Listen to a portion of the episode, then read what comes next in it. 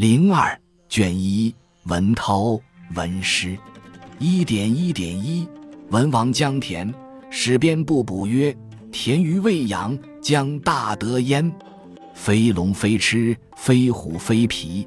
赵得公侯，天以汝师，以知左昌师及三王。文王曰：赵至是乎？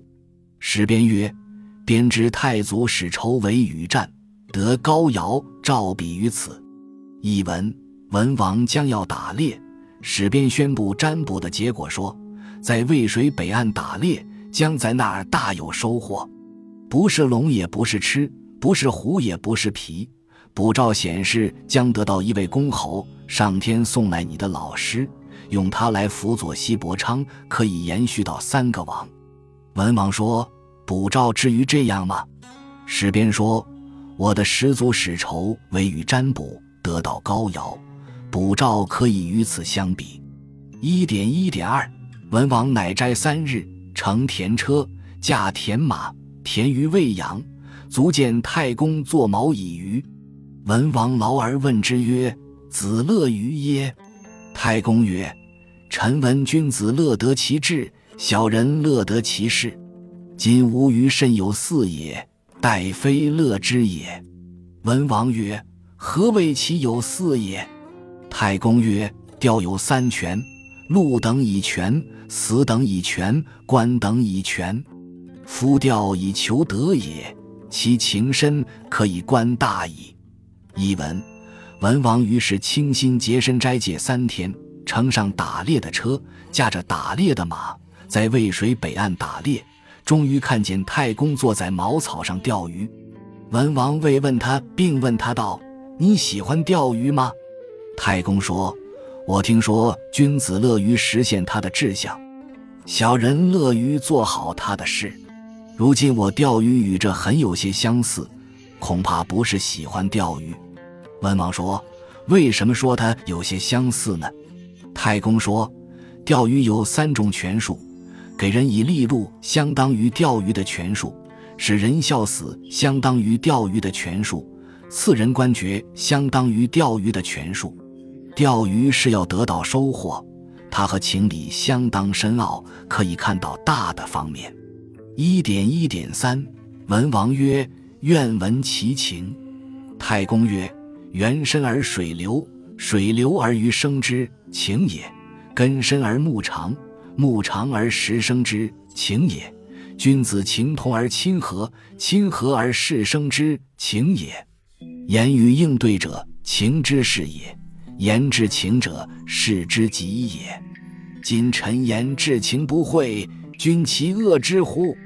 译文：文王说，希望听一听其中的道理。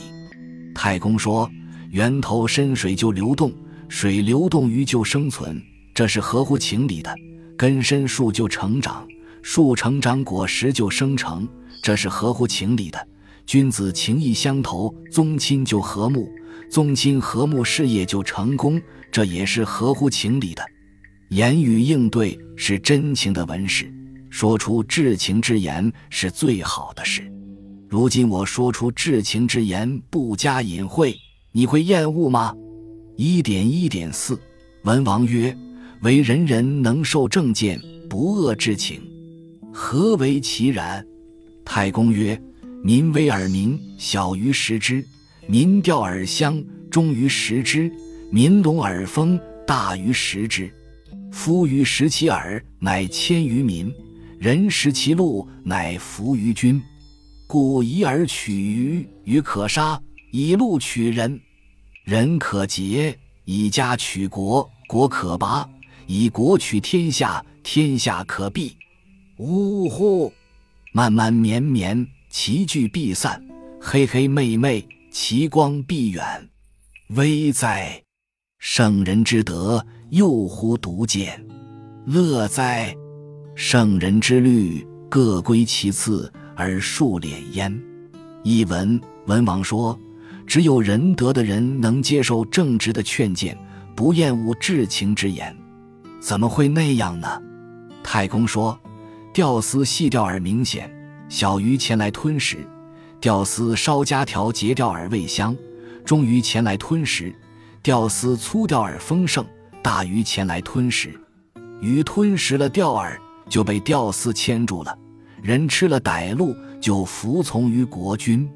所以用钓饵取鱼，鱼可以捕获；以利禄取人，人可以收罗尽；以家取国，国可以攻克；以国取天下，天下可以全部拿下来。啊哈！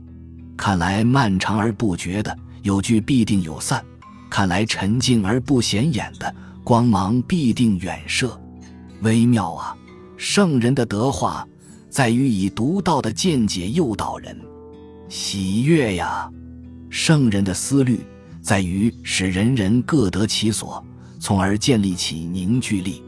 一点一点五，文王曰：“数敛何若而天下归之？”太公曰：“天下非一人之天下，乃天下之天下也。”同天下之利者，则得天下；善天下之利者，则食天下。天有时，地有财，能与人共之者，人也。人之所在，天下归之。免人之死，解人之难，救人之患，己人之急者，德也。德之所在，天下归之。